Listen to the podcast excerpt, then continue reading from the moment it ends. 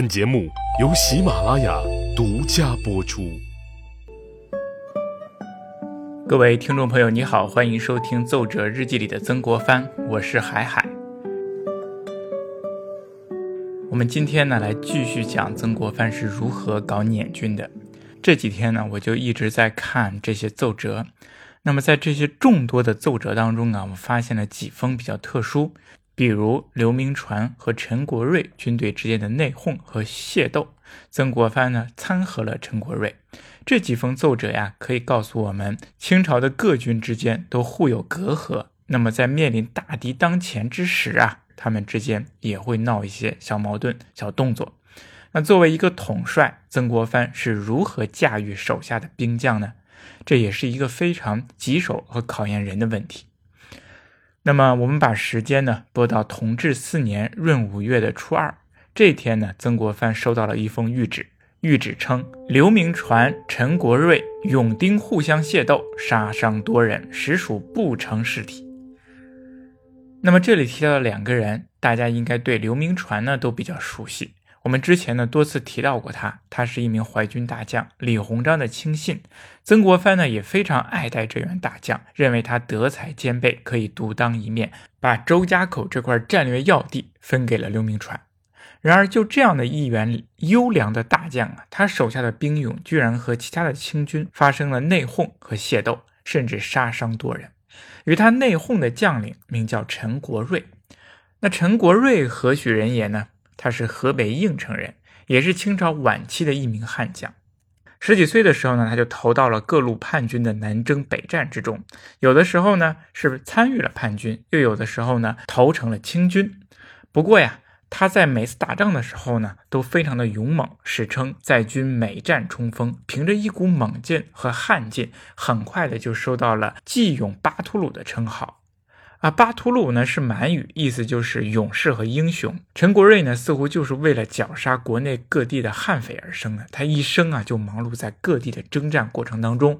森格林沁镇压捻军的时候呢，亲自征召陈国瑞协助他一起绞杀捻军，那成为他的左膀右臂，身为僧王的保甲。那陈国瑞呢，也是恃功自傲啊，目中无人，除了森格林沁之外，几乎没有人能管得了他，他也不听别人的。那森格林沁在曹州阵亡的时候呢，陈国瑞也负了伤，因此啊，清政府也没有太追究他的责任，反而把僧王溃散的兵马让陈国瑞收拢收拢并带领起来。那么就这样啊，陈国瑞是一名悍将，而刘铭传呢也是一名强将，强悍相遇就撞出了摩擦。大敌当前之际，两军居然内讧械斗，这可把朝廷啊给气坏了。对两者呢都进行了严厉的批评，说这两名大员呢都是提镇级别的人啊，级别都非常的高。那此时啊，居然不趁敌新败之际乘胜追击，反而是居然让手下的兵勇互相械斗，还不禁止，那真的是有失大员风度。那本来应该把他们呢从严治罪，但是朝廷啊念他们近期都曾经立过功，现在不深究，让他们赶紧戴罪立功。这我们可以看出啊，清政府对这件事情啊是非常的恼火的，不过是用人之际，也没有办法深究，所以说只是口头上的惩戒，同时也让曾国藩、严景明这样的大员呢进行调查，让他们心中有数，看看到底是怎么回事。那曾国藩呢看到这封奏折之后啊，我想他应该是平常之心处置，因为带兵多年呐，兵勇内讧啊，临时哗变呐，这种事情啊是起此彼伏，不新鲜了。不过这个时候应该注意的是什么呢？我们应该注意刘铭传和陈国瑞之间的背后关系。刘铭传呢，他虽然不是湘军嫡系，但是他是自己的学生李鸿章的嫡系，也算是自己的人。而陈国瑞呢，他算是辛格林沁的部下，那么他算不算一个刺头呢？好不好管呢？配不配合自己的工作呢？那曾国藩这个时候应该是留心的。而陈国瑞与刘铭传之间的矛盾。也应该是他调兵遣将、安排部署的时候所需要留意的一个很重要的问题。那么，针对这种情况，曾国藩如何处理？又该如何调配陈国瑞和刘铭传呢？好，说到这里呢，我们就再来说一说捻军的状况。这个捻军呢，我们一直都在说，他靠着机动灵活的马队呼啸而来，呼啸而去，战场的事情啊也是瞬息万变。这个时候啊，捻军的大队人马呢，都突然到了安徽，哎，围困了安徽治和集这个地方的清军。清政府，急忙调派人马前去安徽救援，刘铭传和陈国瑞的军队就在其中。然而呢，介于两者之间的矛盾呢，曾国藩回了一封奏折，写出了自己的调派计划。他说：“查陈国瑞去年在皖曾因阴寒郭宝昌告变，仇隙甚深。昨在济宁长沟，其部族入刘铭传营内抢夺洋枪，被刘营杀伤颇多，余怒未平。”哎，我们看一下这一段话。这一段话呢，其实是曾国藩简单的叙述了一下陈国瑞和刘铭传之间的矛盾到底是怎么回事情呢？很简单。就是说，不久之前在济宁长沟这个地方，陈国瑞的部下跑到了刘铭传的营内去抢夺洋枪，被刘铭传的兵营啊杀伤很多，所以这个时候陈国瑞余威未平。因此啊，就就着这种情况往下分析，曾国藩说。如果这个时候让刘铭传和陈国瑞的军队都跑到安徽去去救援被围困的清军，那么两者共处一室，不免各存意见，互相猜忌。那统领之间有意见有猜忌，将勇之间呢就有可能会产生纷争。恐怕在这种强寇环逼之时，又会有私斗意外之变。所以说，派他们两个人都去不可。那迂臣之见，曾国藩说该怎么办呢？让陈国瑞之军驻扎在河南之归德，那这样一来，让刘铭传继续到安徽。那陈国瑞呢，驻扎在呃河南的归德，有什么样的好处呢？